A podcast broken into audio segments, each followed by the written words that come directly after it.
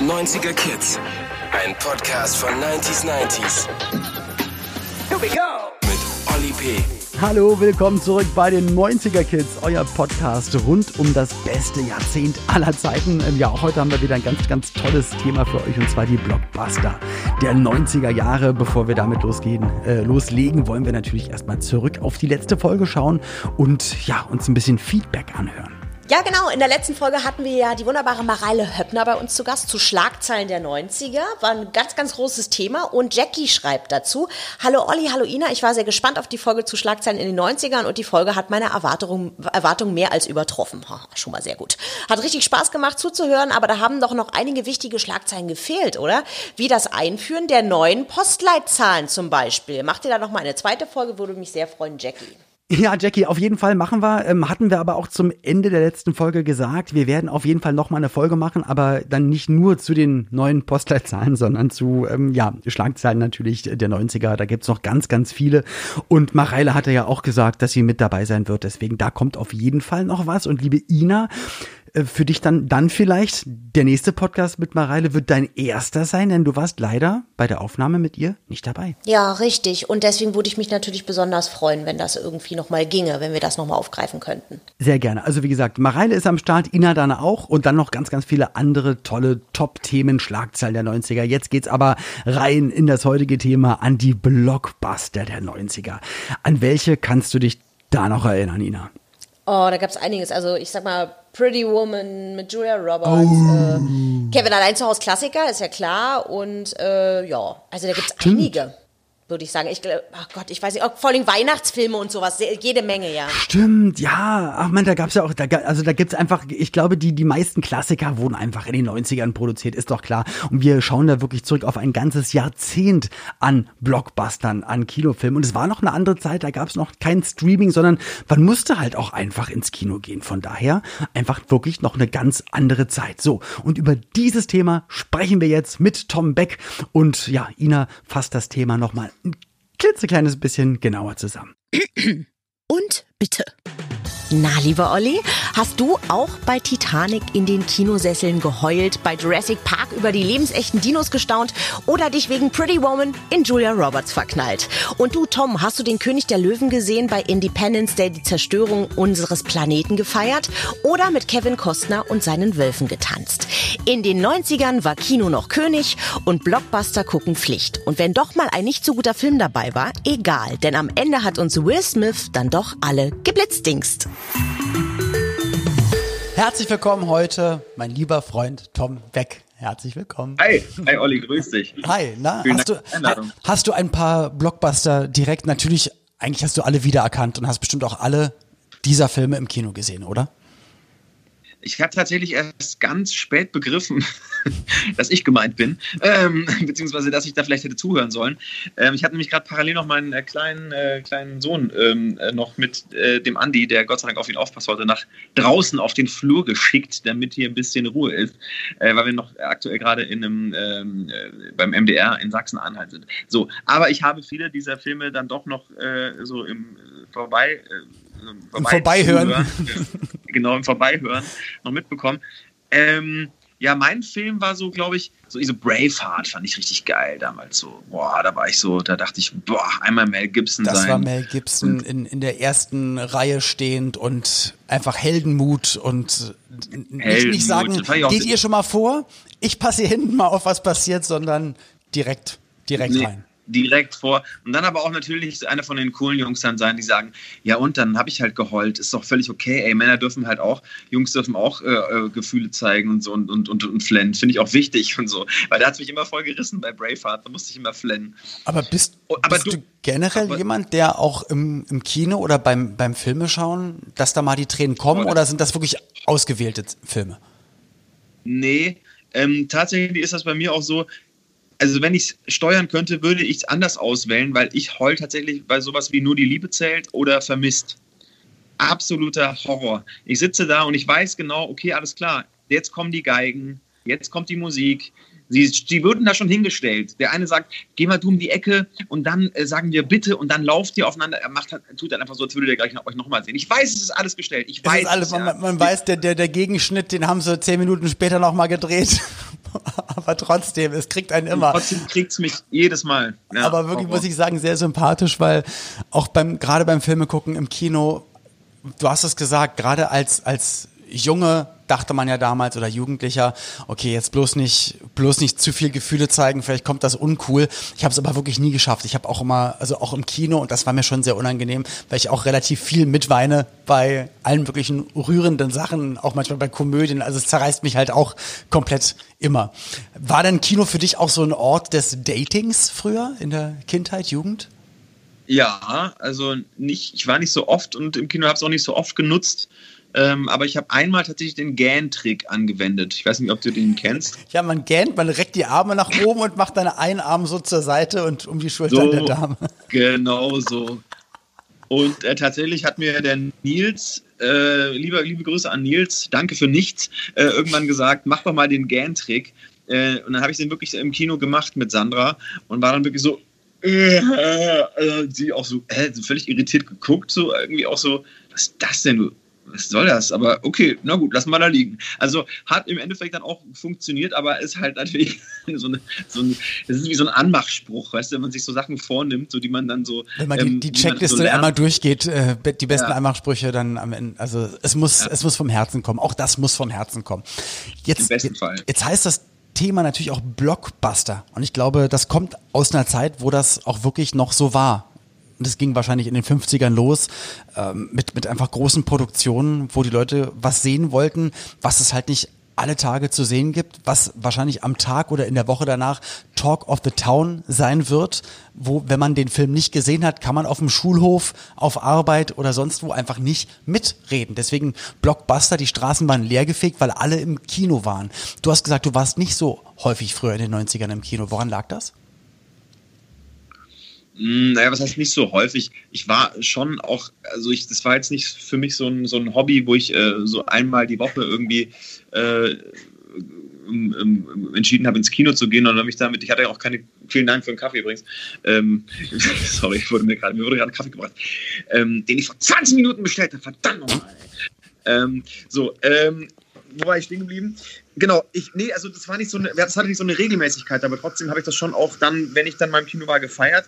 Ähm, woran lag das? Weiß ich nicht. Mit Sicherheit nicht an dem Überschuss oder Überangebot äh, an, an, an Sachen, die man sich damals so reinziehen äh, konnte. Ich meine, jetzt ähm, weiß man ja gar nicht mehr, was Talk in Town ist. Also, weil, weil man ja jeden Tag so viele Möglichkeiten hat übers Internet und ähm, Streaming-Portale eben oder dann auch, also Kino ist ja fast schon tatsächlich am Aussterben, hat man so das Gefühl. Also definitiv ist es nicht der letzte Kinofilm, der dann wahrscheinlich Talk of Town ist momentan.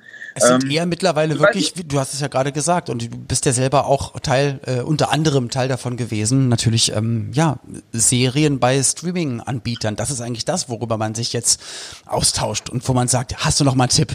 Was kann ich noch mal binge-watchen? Hast du das gesehen? Das ist mega spannend und äh, mit so einer Schlagzahl, wo ja auch äh, gefühlt Fernsehen und Kino gar nicht hinterherkommen, ne? Ja, das schafft man auch. gar Also ich, ich schaffe es ja selbst äh, noch nicht mal die ganzen Serien, die mir dann äh, irgendwie empfohlen werden, zu gucken. Also es geht nicht, keine Chance. Also wie viel Zeit müsste man haben, dass man das alles äh, äh durchgucken kann? Also jetzt gerade, ähm, ja, wobei jetzt gerade in dieser äh, Lockdown-Zeit war jetzt auch nicht das erste, woran ich gedacht habe, jetzt wünsche ich aber dafür alle Netflix-Serien nacheinander mhm. weg. Ich habe ja auch einen kleinen Sohn, äh, da war es dann eigentlich auch viel, viel, viel wichtiger und schöner, mit ihm halt Zeit zu verbringen. Aber nee, ich weiß, ich weiß auch nicht, wie das gehen soll, dass man dem allen noch irgendwie gerecht wird oder hinterher äh, kommt. Und darunter, darunter leidet natürlich aber schon das Kino wahrscheinlich ein bisschen, ne? dass man halt Definitiv. alles überall zugänglich hat. Ja? Und das, ich weiß nicht, ob sich, ob sich Kids überhaupt noch, ob die noch so die, wenn man auch sieht, wie schnell das alles immer wird, auch schnell geschnitten wird, wie, wie Filme ähm, schnell zum Punkt kommen, ohne großartige, äh, ohne, ohne großartiges Rumgelaber oder so. Ne? Da wird immer, guckt man gleich so, nee, ähm, Einleitung und zack, direkt ins Geschehen, weil ähm, ich glaube, die Aufmerksamkeitsspanne ist, glaube ich, gar nicht mehr so, so groß, so, so lang.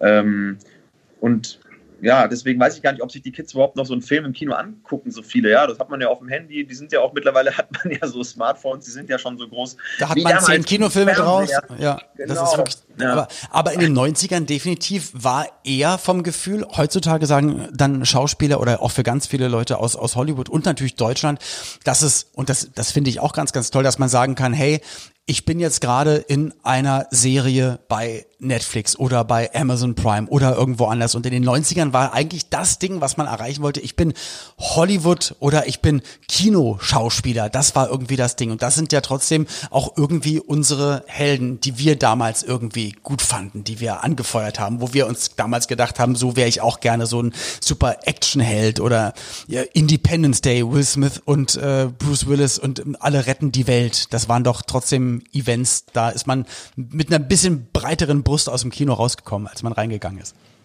Ja, wobei ich damals auch eher schon so der Seriendarsteller-Fan ähm, war. Ähm, ähm, also ich war damals schon sehr äh, David Hasselhoff-mäßig unterwegs. Hey, sehr ähm, sympathisch. E egal ob Knight Rider oder dann Baywatch, habe ich auch nur wegen David Hasselhoff geguckt.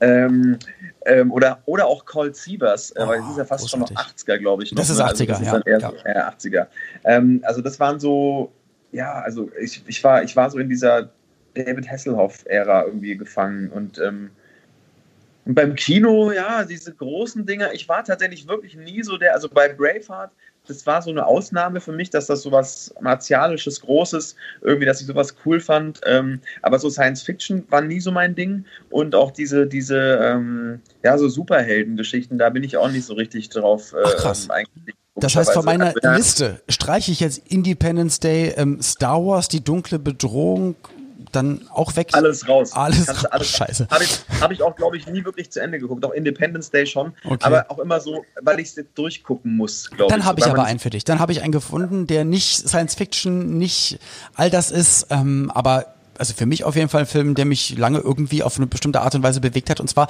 Forrest Gump, Tom Hanks. Ja, ja da bin ich wieder dabei. Okay. Ja. Da, war, da konnte ich auch direkt losheulen, wenn ich dran denke. Also an diese Parkbank-Szene äh, da und so. Boah.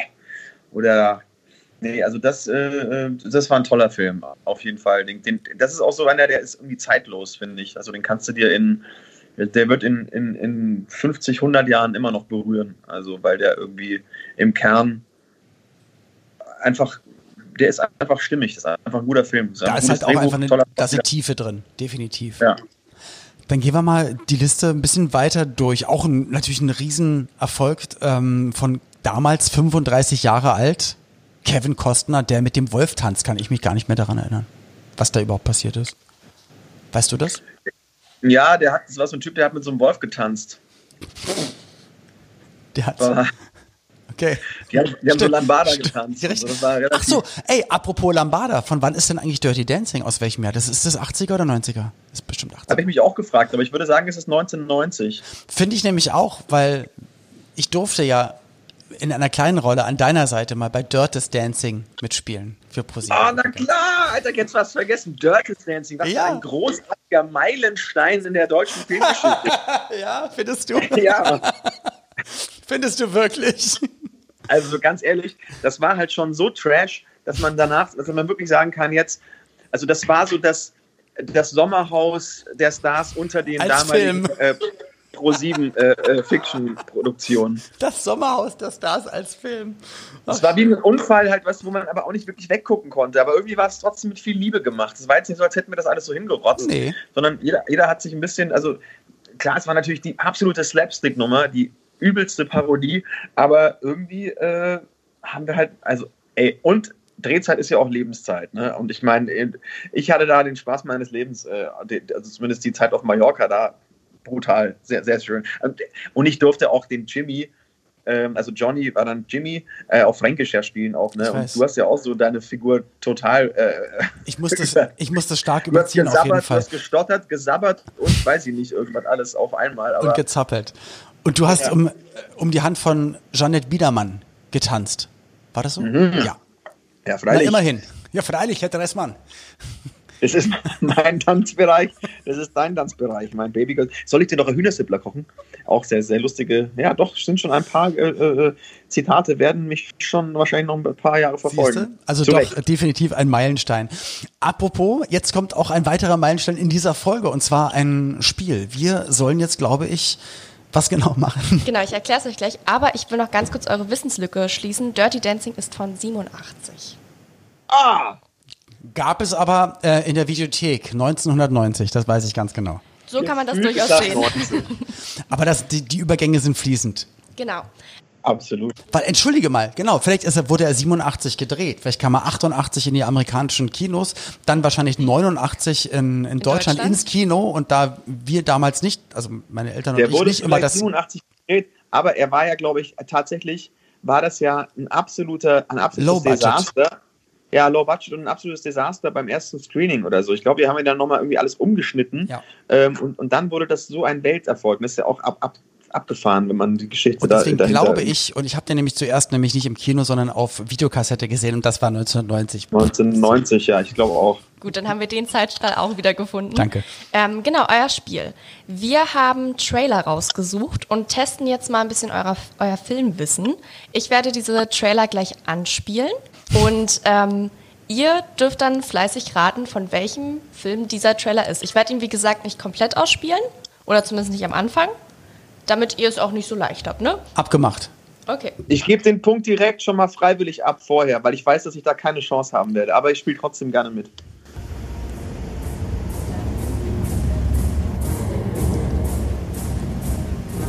Begeben Sie sich auf eine Reise zurück in die Zeit. Auf der Suche nach einem Geheimnis. Eingeschlossen in der Tiefe des Meeres. Januar erhalten Sie den Schlüssel dazu. Machen Sie sich auf die Suche eingeschlossen äh, in der Tiefe des Meeres? Weißt du das? Ich hab, ich war, ich war zuerst bei Dachte zurück in die Zurück Zukunft. in die Zukunft. Dann war ich bei äh, Jurassic, Jurassic Park. Park, ich auch. Und jetzt bin ich, denke ich, der weiße Hai kann es ja nicht sein. Aber Tiefsee, keine Ahnung. Äh, Es gab einen Film, aber das war nichts mit Reise zurück in der Zeit unter Wasser. Das kann, also, wieso zurück in der Zeit? Es gab doch keine Zeitmaschine unter Wasser. Wasser. Also es gab mal einmal der Abgrund, Abyss hieß der, aber das hat damit dann gar nichts zu tun. Und dann gibt's doch die, die Nautilus oder irgendwas rund um, nein, auch nicht, okay. Aber konzentriert euch mal vielleicht kurz auf diesen Begriff Meer. Meer. Meer.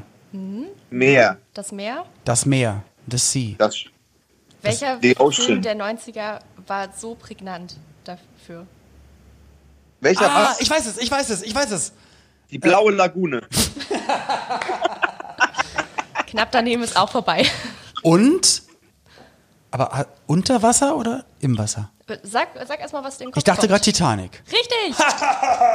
Ich kann es ja mal Ach so, stimmt, kurz die, weil die Titanic war ja auch dann unter Wasser. Ich Aber das ist ein. Trailer aus dem Film? Das war Ja. wirklich ein Filmtrailer? Okay, lass mal weiterlaufen.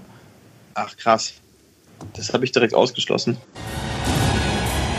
Wir fahren nach Amerika. Das wird nichts, mein Junge. An so eine Frau kommst du nicht ran. Und so weiter. Okay, ja, na gut.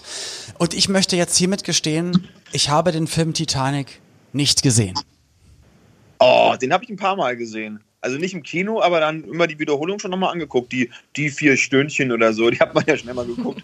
Zwei Stunden und 40 Minuten habe ich mir sagen lassen, denn äh, laut Zeitzeugen, und ich möchte nicht wissen, wer die Zeit gestoppt hat, ähm, war nämlich der gesamte Vorgang von Eisbergrammen und komplett versinken, hat nämlich genau zwei Stunden 40 gedauert. Äh, Sir, äh, kann ich ins Beiboot? Nein, Smithers, stoppen Sie die Zeit. Okay. So, aber es hat wohl zwei Stunden 40 gedauert und der Film dauert zwei Stunden 40, aber den habe ich nicht gesehen. Weil ich dachte mir, ich weiß, ich meine, beim Film ist doch immer das Schöne, man weiß nicht, was am Ende passiert, aber es ist halt einer der Filme, du weißt, was am Ende passiert. Außer man hat es äh, ganz äh, doll umgeschrieben. Aber das, nee, tatsächlich war das, wäre das zu erwarten gewesen, dass das Ende so ist, wie es, ja, wie es halt dann eben auch war. Dann kommt jetzt Film Nummer zwei.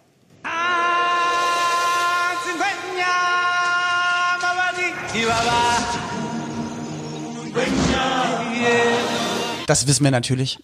Ich weiß nicht, ob das jeder mit seinem, mit seinem Sohn macht, aber ich mache das eigentlich immer so als Morgenritual, dass man ihn natürlich, also eigentlich, ja, König der Löwen, halt jeden Morgen, äh, ne, dann schön mäßig, irgendwie so ein Ritual. Ah, sie bin ja. Stehst du da auch immer auf einer Klippe und schaust auf eine Riesenschar Tiere? ja, genau. Ameisen und Motten und äh, so. Nee, Brichst ähm, heimlich im Zoo ein ich habe tatsächlich, ich muss aber auch gestehen, ich habe den Film auch, glaube ich, noch nie gesehen.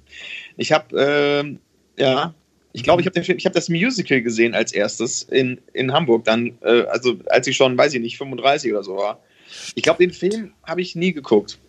Mit, aber hast du denn beim Musical, wer war Tarzan, als du Ach, das ist ja nicht Tarzan, das ist ja König der Löwen. Das ist ja was ganz anderes. Nicht das habe ich, das habe ich nämlich nie gesehen. War das, wer war denn Tarzan bei König der Löwen? Gottes Willen. Wer war denn Tarzan? Oh, ich glaube, es war. Das war jetzt ein bisschen verwechselt. Uwe Krüger.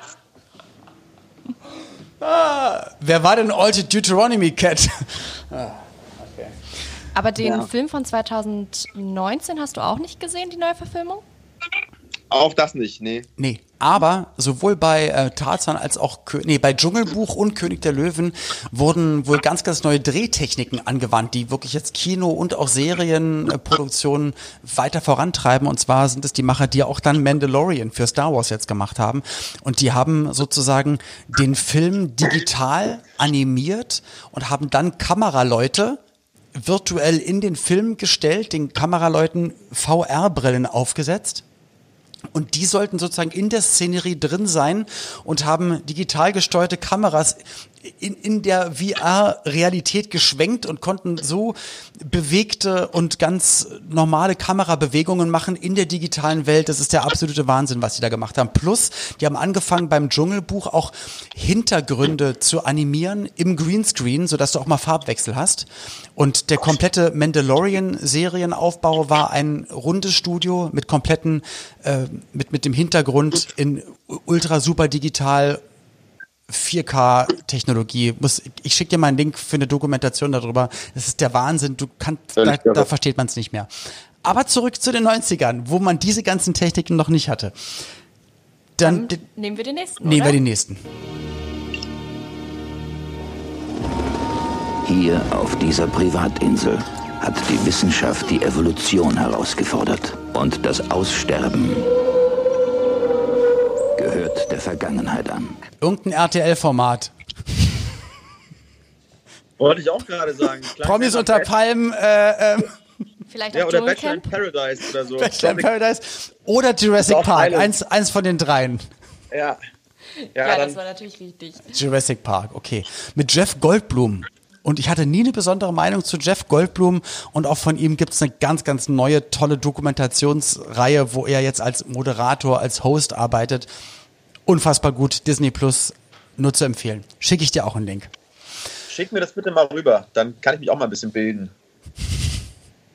Mann, ey, so, komm. Gibt's, gibt's noch einen oder machen wir Wollt weiter? Noch einen? Ja, einen machen wir, einen okay, letzten machen wir noch. Einen machen wir noch. Wir arbeiten für eine hochsubventionierte Behörde, die offiziell gar nicht existiert. Wir übernehmen ab hier. Wer sind Sie denn? Einwanderungsbehörde, Abteilung 6. Es gibt keine Abteilung 6. Unser Auftrag? Die Überwachung extraterrestrischer Aktivitäten auf der Erde. Men in Black? War das Men in Black? Nee. ja, natürlich war es Men in Black. Sehr gut. Also am Men in Black, ich bin, ja, ich weiß auch nicht, ich habe auch tatsächlich wirklich ein echt grottenschlechtes Gedächtnis, was sowas betrifft.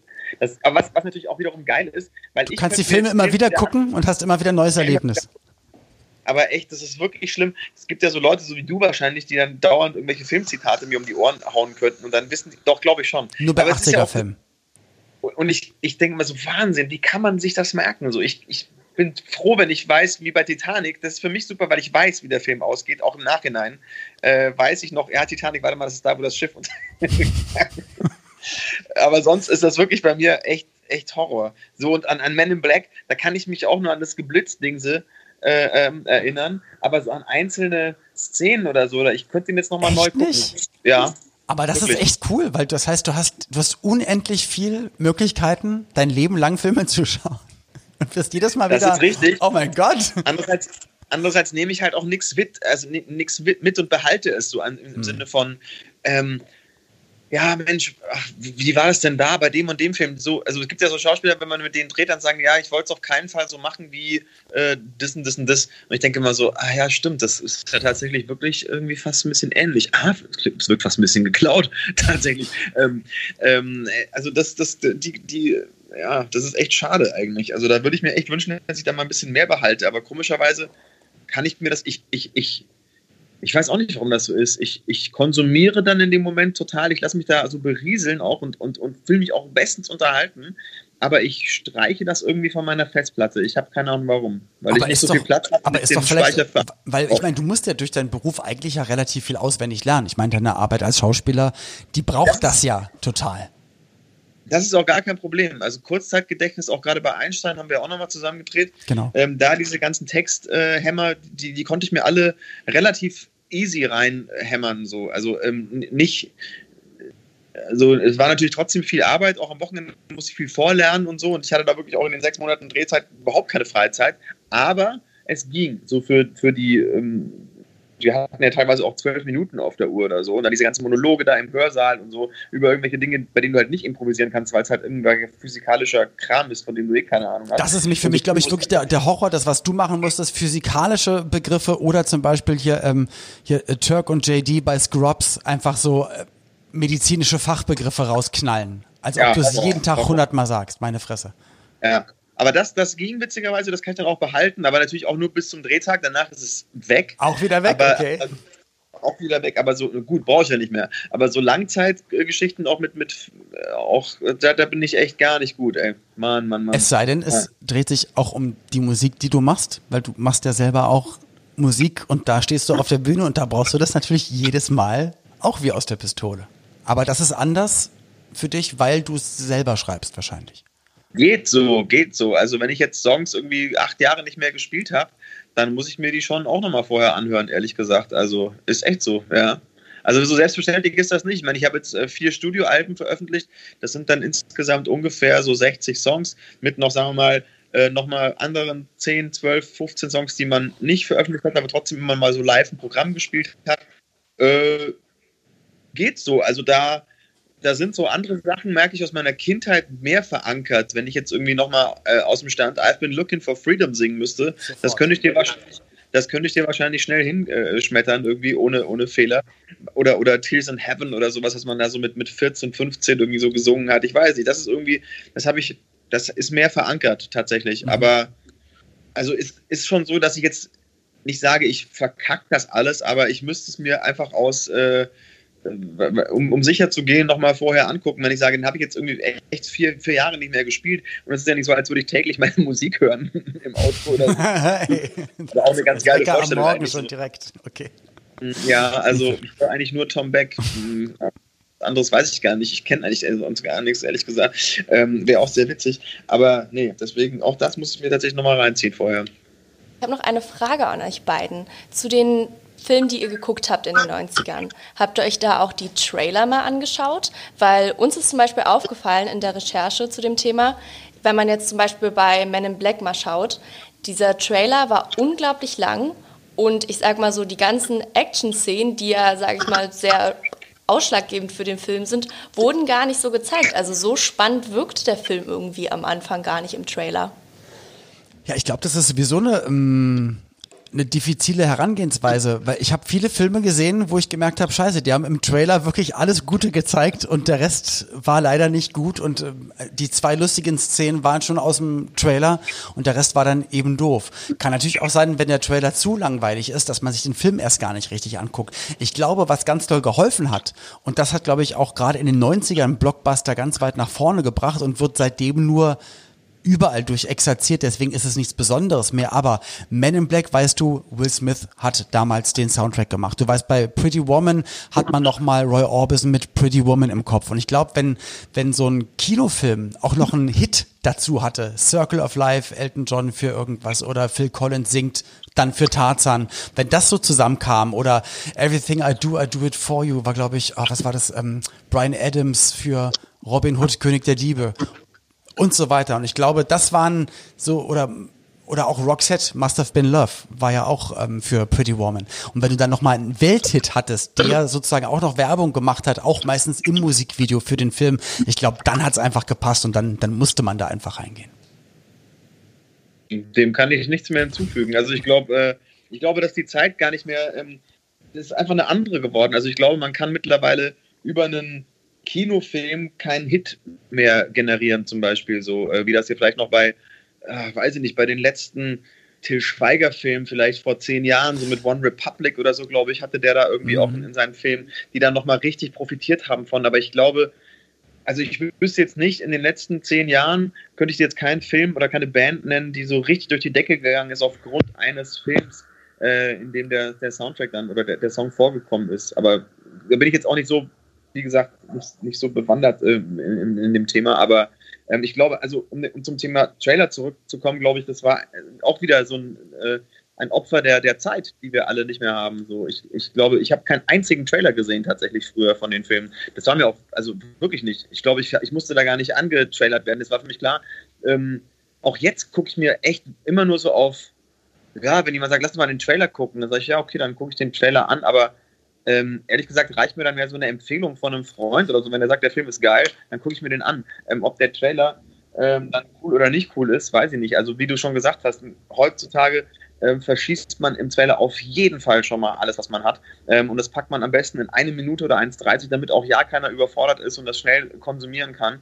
Und in der Hoffnung, dass viele Leute dann in den Film rennen. Also ich habe auch gedacht, äh, als ich den Trailer von, äh, ich möchte jetzt lieber keine Kollegen in den, aber egal. Von Herr X.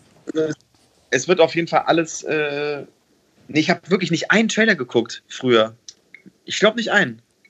Ich habe, glaube ich, viel zu viel einfach äh, an, an Fernsehserien, Fernsehfilmen. Ich habe, glaube ich, alles so oft und so viel geschaut. Ich habe, glaube ich, und ich habe ich hab wirklich dann im Gegensatz zu dir, ich glaube, ich habe wirklich fast nichts vergessen. Und ich glaube, also zitieren natürlich nicht, aber ich glaube, das ist alles noch so krass bei mir. Deswegen ist meine Festplatte auch so voll. Deswegen habe ich nämlich immer Probleme, wenn ich Texte lernen muss. Dann, dann wird es schwierig. Und du hast das Glück, dass du immer gelernt, gesagt, so, weiter geht's. Aber an, ich möchte nicht beurteilen, was besser ist. Ich würde würd lieber mit dir tauschen, ehrlich gesagt. Also lieber nicht so schnell Text lernen und dafür noch ein paar Änderungen behalten. Ist ja auch nicht so schlecht. Aber jetzt sag mal, apropos Erinnerung, du hast ja mit der Schauspielerei nicht direkt im Fernsehen angefangen oder im Film angefangen. Wie ging das denn für dich los? Was war denn für dich der Startpunkt? Also war dann vielleicht ein Kinoheld oder ein Blockbuster dafür zuständig, dass du gesagt hast, hey, das will ich auch mal irgendwie machen? Was war für dich so der zündende Funke? Nee, also ich glaube, der zündende Funke war, dass ich 1997 durchs Abi gefallen bin und ähm, dann Sehr romantisch. noch das Abi. Ja, es ist sehr romantisch, das stimmt, aber ich könnte mir jetzt auch irgendwas aus den Rippen schneiden, aber es war nicht so. Also, ähm, und, und, und, und wenn so Hollywood-Star oder äh, Filmstar wollte ich sowieso nicht werden. Wenn, dann hätte ich gerne, hätte ich vielleicht das gegen Rockstar eingetauscht mhm. oder Fußballprofi. Das waren damals so, ähm, ehrlich gesagt, meine Idealvorstellungen vom Leben. Und dann bin ich durchs Abi gefallen. Ich hatte ja immer schon Musik gemacht, seitdem ich denken kann, seitdem ich fünf bin. Und ähm, dann kam eben dieser Regisseur an unsere Schule und hat nach, hat nach äh, zwei Jungs gesucht, Darstellern, die in einem Laien-Musical irgendwie Lust hätten mitzuspielen. Mhm. Und der Direktor meinte dann, ja, gehen Sie mal zum Beck, der kann zwar sonst nichts, aber der singt ganz ordentlich und macht Musik und so. Und dann hat er mich eben aufgesucht, so ist war völlig absurd. Ähm, witzigerweise habe ich den Regisseur und Produzenten von diesem Musical neulich in so einer ARD, äh, in der Tagesschau, glaube ich, gesehen, in einem Bericht über so eine äh, Anti-Corona-Demonstration. Da war der Typ, ich dachte, den kenne ich irgendwoher, so ein völlig verschrobener, so, ja, das mit dem Corona, das ist doch alles, das Denken, die sieht doch nur aus. Der ist so, äh, ey, warte mal, den ich irgendwoher. Ich dachte, jetzt kommt die Geschichte, die du weiter erzählst, dass du sagst, ja, und dann habe ich ihn und er ist jetzt Intendant am, hast du nicht gesehen, oder er hat den Oscar-prämierten. Nee, ich, ich, weiß auch gar nicht, warum ich jetzt da so. Genau äh, das Gegenteil warum ich so abgebogen bin, aber da bin ich auf sein Facebook-Profil äh, gegangen und habe auch wirklich nur so krude Verschwörungstheorien äh, gefunden und dachte so, ah, doch, das war der mit Sicherheit lustig. Ähm, naja, anyway, jedenfalls äh, habe ich da halt in dem Musical gespielt und auch mitbekommen, dass man Musical überhaupt studieren kann. So bin ich überhaupt zu dem ganzen Krams gekommen äh, und, ähm, und dann darüber eben auch zur Schauspielerei und darüber, darüber dann eben auch zum Film. Also völlig äh, ungeplant, wie die Jungfrau zum Kinde sozusagen. Natürlich vielen Leuten so sehr ähm, bekannt und dadurch ja auch wahnsinnig beliebt geworden, Alarm für Cobra 11. Aber auch zu der Zeit habe ich dich ja schon besucht bei einem Konzert. Da weiß ich, dass du auch mit deiner Band gespielt in, in Köln in der Universal Hall. Und ähm, ja, also die Musik und Schauspielerei, das, das geht ja schon ganz, ganz lange bei dir parallel. Ähm, und jetzt die, die letzte musikalische Aktion von dir, also die, besser gesagt, kurz vor Single VÖ von dir kam, war natürlich die Riesenüberraschung, äh, als die Maske runterkam bei Masked Singer. ich glaube, da haben ganz viele Leute mit einem offenen Mund zu Hause gesessen und haben sich gedacht, meine Fresse, das gibt's ja wohl gar nicht. Wie war das für dich? Ähm, ja, das war natürlich eine total interessante und wahnsinnige Reise. Ähm, auch mit äh, dann zwischendurch der Corona-Infektion und so. Und äh, da, erstmal mussten wir pausieren. Wir wussten nicht genau warum. Okay, es gab, also erstmal hieß es, wir sollen wieder nach Hause fahren. Es gab einen Stromausfall. Da dachte ich schon, okay. Dann hieß es, okay, es gibt zwei bestätigte Corona-Fälle, wir mhm. müssen zwei Wochen pausieren. Dann hieß es, ja, du, du bist vielleicht auch erst Kontakt oder Kontaktperson gewesen. Da dachte ich, okay, Test gemacht, ja, positiv gewesen. Erstmal so, äh, also ich, das, ich, ich, war wie diese Frau aus Kassel, die gesagt hat, dieses Kronora, das kriege ich nicht, ja. das will ich nicht. So, also, so, so war ich eigentlich auch unterwegs und dachte so, nee. Ähm, ja, und ähm, dann war ich echt super froh, dass ich noch rechtzeitig zu Show 4 dann quasi wieder auf den Punkt genau fit wurde. Mhm. Ich habe quasi am Morgen der Sendung dann einen Test gemacht ähm, und bin dann schon mal auf gut Glück äh, nach Köln gefahren und der, das Ergebnis kam dann um Viertel nach fünf und ich war dann wieder negativ. Und dann konnte ich dann quasi mehr oder weniger auch ohne Probe, aber das war auch egal. Ich hatte, das, hatte den Song für mich so im Kopf und ähm, nachdem ich mehr oder weniger die Arrangements auch alle selber gemacht habe, äh, also in Absprache schon mit dem, mit dem MD da, aber schon auch, also eigentlich kamen da die meisten Ideen von mir, ähm, war ich mir da eigentlich relativ sicher, was ich da tat. Und es hat ja dann auch Gott sei Dank gereicht, so, um noch weiterzukommen. Und es war eine, eine total absurde Reise, weil man es irgendwie nicht planen kann. Man geht trotzdem auch ein Risiko, ne? gerade wenn du sagst, du, die Leute kennen mich vielleicht auch in erster Linie als Schauspieler, dann hat man schon auch dieses Risiko, ich meine, du kennst das ja ähm, mit dem Spielen und Singen. Ich weiß nicht, bei dir ist das aber nicht so irgendwie, habe ich das Gefühl, oder? Bei dir hat man nicht so das Gefühl, du bist irgendwie so in, in so einer Kategorie irgendwie, oder? Ja, weil ich, weil ich habe das, glaube ich, von, von Anfang an relativ, das, das ging von ich glaube von seit seit gute Zeiten oder seit der Serie vor gute Zeiten, schlechte Zeiten, also seit dem ersten Arbeitsjahr mit 18 habe ich schon parallel Musik gemacht und ähm, aber auch veröffentlicht und die Sender haben Werbung gemacht. Deswegen glaube ich, war das schon immer zweigleisig mit dabei. Dann kam noch Moderation dazu und da, ab dann war es eh wurscht. Also es war dann okay. immer irgendeine der drei Sachen. Aber ich habe das, sag ich mal, nach außen hin schon von Anfang an immer irgendwie gemacht. Aber, aber natürlich bei hm? ja. Sag du? Nee, das ja, das finde ich natürlich. Also dann sei froh, weil oder bei so Leuten wie Frank Sinatra, mit denen ich mich jetzt nicht äh, in ein Boot setzen möchte, zumindest also, äh, äh, also was das Können betrifft. Äh, und ich möchte mich auch nicht im gleichen Atemzug nennen, aber das waren halt so klassische Entertainer, die da, da hat man auch nicht gefragt oder ein Peter Alexander oder ein, Blackie Fuchsberger. Da war alles dabei. Die haben Filme gespielt, die haben moderiert und haben aber auch eine tolle Revue singen können. Da war alles mit dabei. Das war das Gesamtpaket. Ja. ja. Und das war halt schon immer so, dass das Thema so, ne, auch für mich, okay, das ist doch der Schauspieler, wieso singt er jetzt auch? Und von daher war das für mich natürlich äh, schon auch wichtig äh, für mich persönlich, dass ich da auch weit komme natürlich oder zumindest die Möglichkeit habe, auch wenn ich rausfliege, den Leuten zu zeigen, dass ich das schon auch ähm, schon auch gut kann. So. Und wenn ich aber jetzt wie Steffi Heinzmann, die ist ja in der ersten äh, Sendung rausgeflogen, völlig äh, überraschend, ähm, dann wäre das bei mir, bei ihr ist das jetzt so, ja, das ist eine etablierte Sängerin, weißt du, man weiß, dass es eine der ja. besten Sängerinnen im deutschsprachigen Raum ist. Da ist ja. das, glaube ich, so, naja, und dann muss es halt die Stimme verstellen und dann ist das halt mit dem Kostüm noch ein bisschen so negativ behaftet, irgendwie mit dem Dalmatiner, dann fallen so Namen wie die Nick und man denkt so, äh, so, und dann bist du schnell mal raus. Bei mir wäre das, glaube ich, schon echt ein bisschen blöder gewesen, weil dann eben hätte es halt wieder geheißen, naja, Schuster, bleib bei deinen Leisten, du bist doch eigentlich auch Schauspieler, was singt er jetzt auch? Von daher muss man, das will ich halt deswegen auch nochmal so rauskehren, weil man das, glaube ich, manchmal unterschätzt, dass ich da schon auch ein Risiko gegangen bin, ähm, um halt dann, aber trotzdem im Endeffekt, was dann auch dann ja irgendwie aufgegangen ist, den Leuten halt dann doch zu zeigen, dass es dass ich das, glaube ich, ganz okay mache und hoffentlich ein paar mehr Leute für die Musik begeistern kann, weil das halt eigentlich das ist, was schon immer da war und natürlich so meine, meine absolute Leidenschaft ist. Und das hast du da gezeigt und die Zuschauer haben es dir auf jeden Fall gedankt. Und genau in der Zeit habe ich mich auch mitbekommen, dann kam äh, die neue Single raus, 360 Grad, äh, auch ein Thema aktueller denn je, kann man eigentlich sagen. Oder eigentlich schon immer aktuell, aber mittlerweile auch wirklich auf der ganzen Welt sehr aktuell im Moment. Das, das Thema 360 Grad, meinst du? Ja.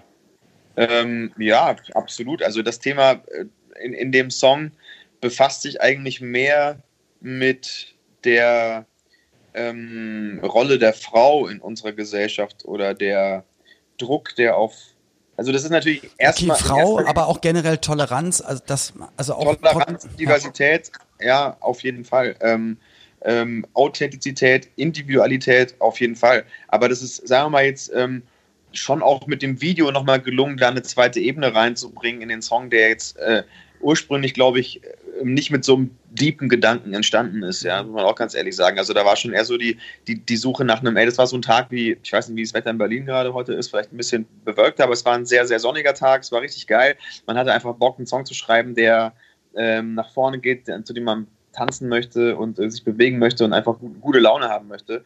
Und ähm, wir haben aber tatsächlich wirklich über so Major-Label-Deals gesprochen, 360-Grad-Deals und sowas irgendwie. Das war kurz vorher. Okay. Und manchmal bleibt ja, weißt du ja selber, manchmal bleibt dann so ein, so ein, äh, so ein Wort halt irgendwie hängen, was man dann irgendwie, bei dem man so denkt, so, oh cool, das kam dann irgendwie raus beim Jam, 360 Grad.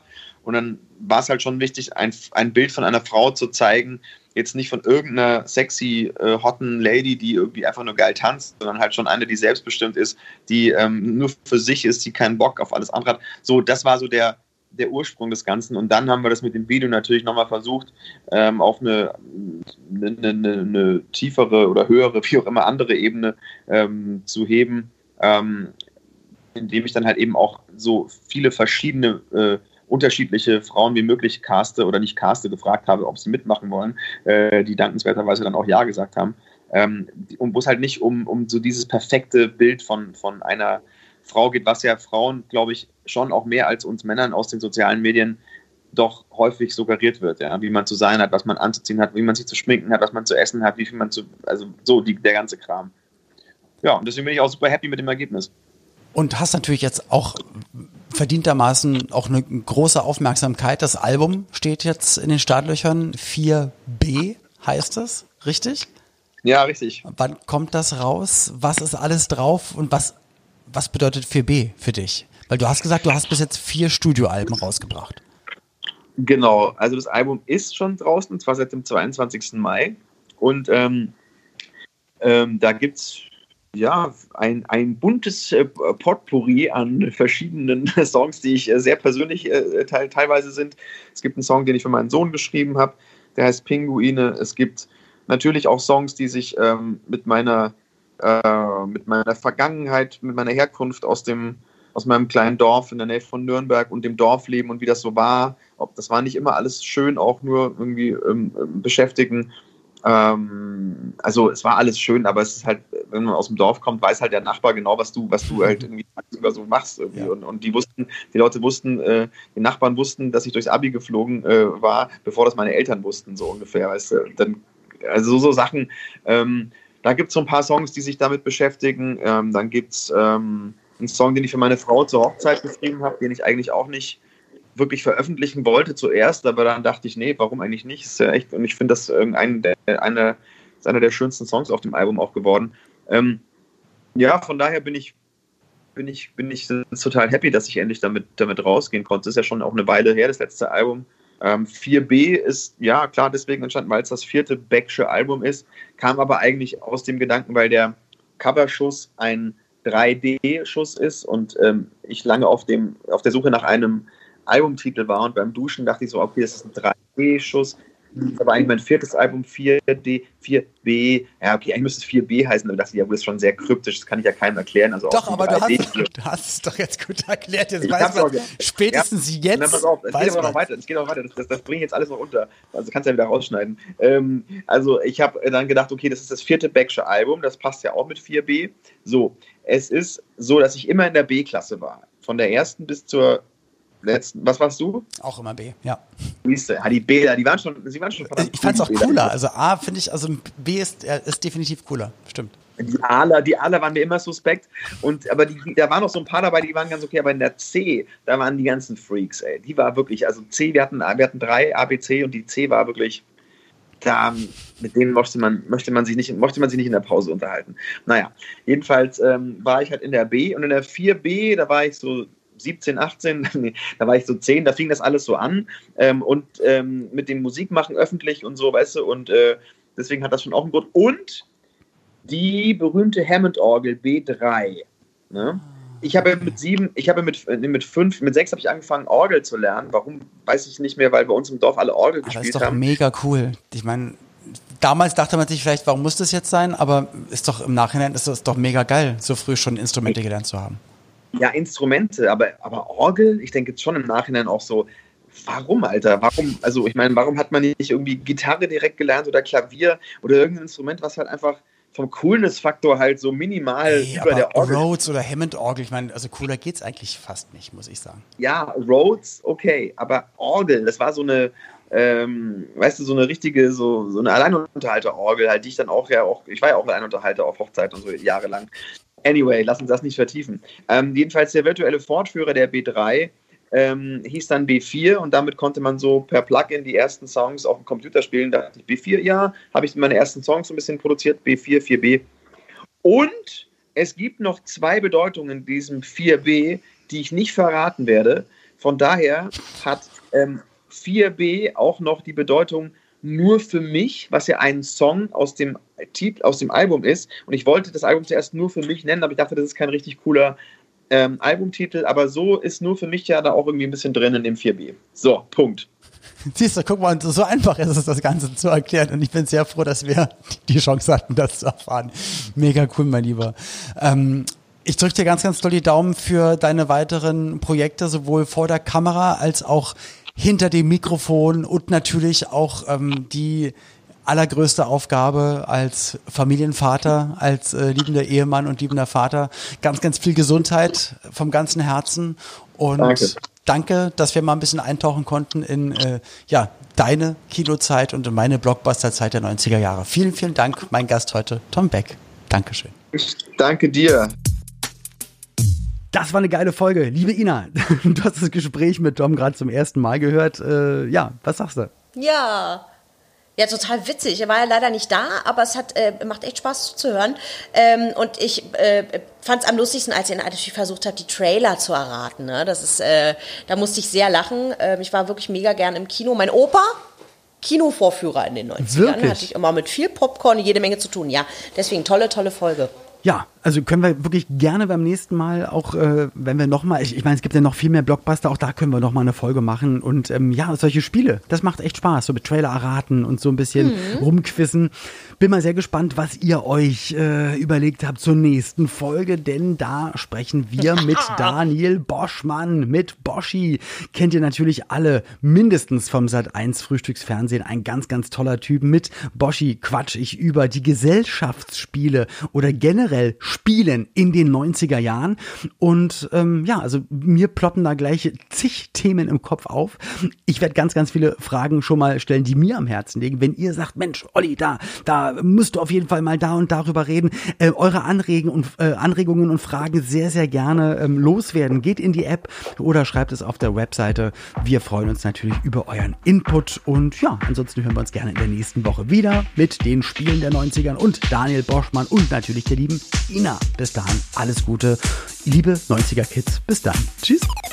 90er Kids. Ein Podcast von 90s 90s. Der Radiowelt für alle Musikstyles der 90er. In der App und im Web.